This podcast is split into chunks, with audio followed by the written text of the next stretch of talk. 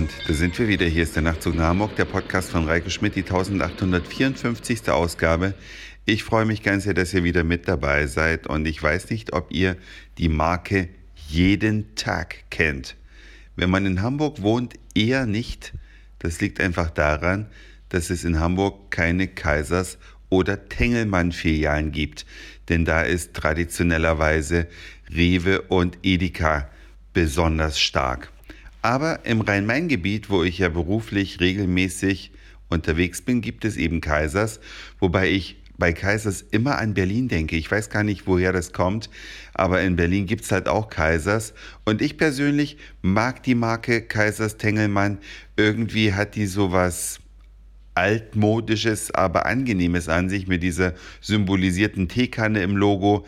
Ich bin großer Fan, jedenfalls äh, war ich auch ganz traurig, als ich mitbekommen habe, dass die Firma pleite geht oder dass sie ja, Minus macht, so muss man es ja sagen, und deswegen ja verkauft worden ist. Aber es gibt sie noch, die Kaisersfilialen, und ich war heute in einer solchen, habe mich da wieder so ein bisschen umgeschaut und habe da an den Regalen besondere Kennzeichnungen gefunden an bestimmten Produkten, an einer ganzen Menge von Produkten waren drei Xe auf gelbem Grund zusätzlich zum Preisschild. Also die normalen Preisschilder, die sehen halt schwarz-weiß aus und dann gab es halt Preisschilder, die eben drei Xe drauf hatten und da war ein gelber Hintergrund. Habe ich eine Verkäuferin gefragt, was ist denn mit diesen Xen eigentlich? Ja, das sind die alten Kaisersmarken, die gehen aus dem Sortiment. Die werden danach auch nicht wieder äh, befüllt. Und dieser Markt, in dem ich heute war, der wurde offensichtlich von Edeka übernommen, denn überall gab es schon Hinweise, einmal das Edeka-Logo natürlich und auch das Gut- und Günstig-Logo, wo man eben die Eigenmarken oder Eigenbilligmarken von Edeka schon im Regal auftauchen sieht. Aber mir ging es um ein spezielles Produkt, welches ich seit langem bei Kaisers kaufe, nämlich immer wenn ich im Rheinland bin, muss ich auch dran denken, das mitzunehmen. Das sind Biomülltüten.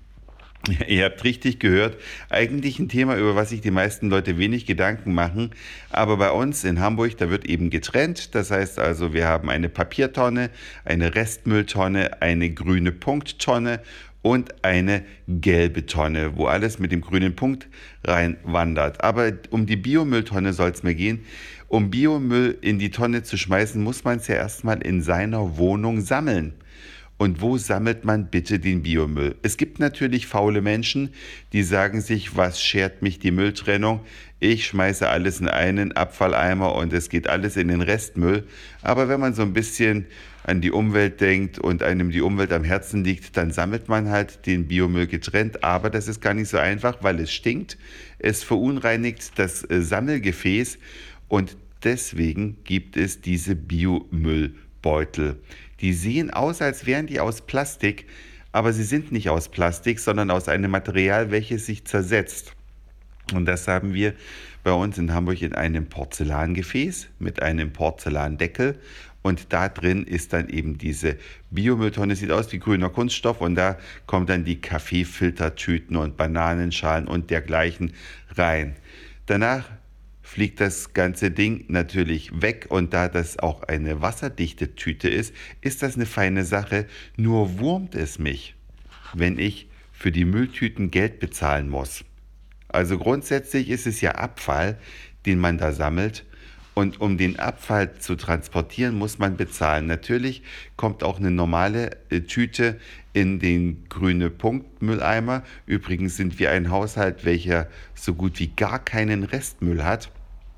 Und ja, diese Tüten, die kosten halt alle richtig Geld, wenn man die von großen Markenfirmen kauft. Aber in Hamburg ist es sogar so, dass die Nichtmarken auch richtig teuer sind.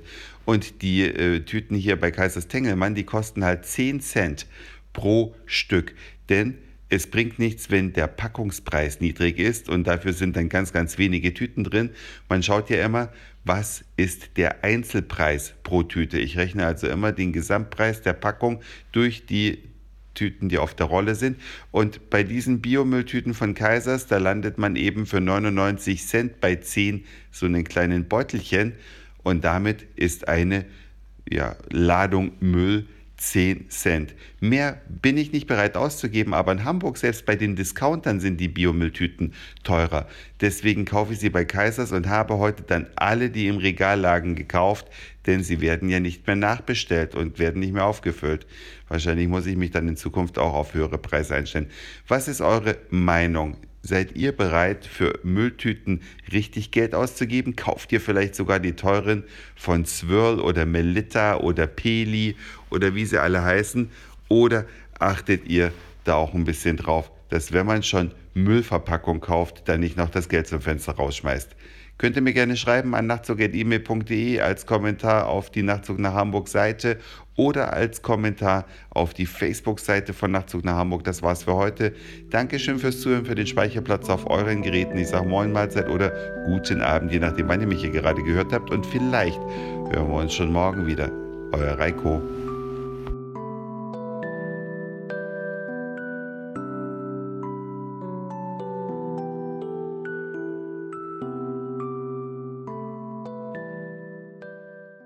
Schatz, ich bin neu verliebt. Was? Da drüben. Das ist er. Aber das ist ein Auto. Ja, eben. Mit ihm habe ich alles richtig gemacht. Wunschauto einfach kaufen, verkaufen oder leasen. Bei Autoscout24. Alles richtig gemacht.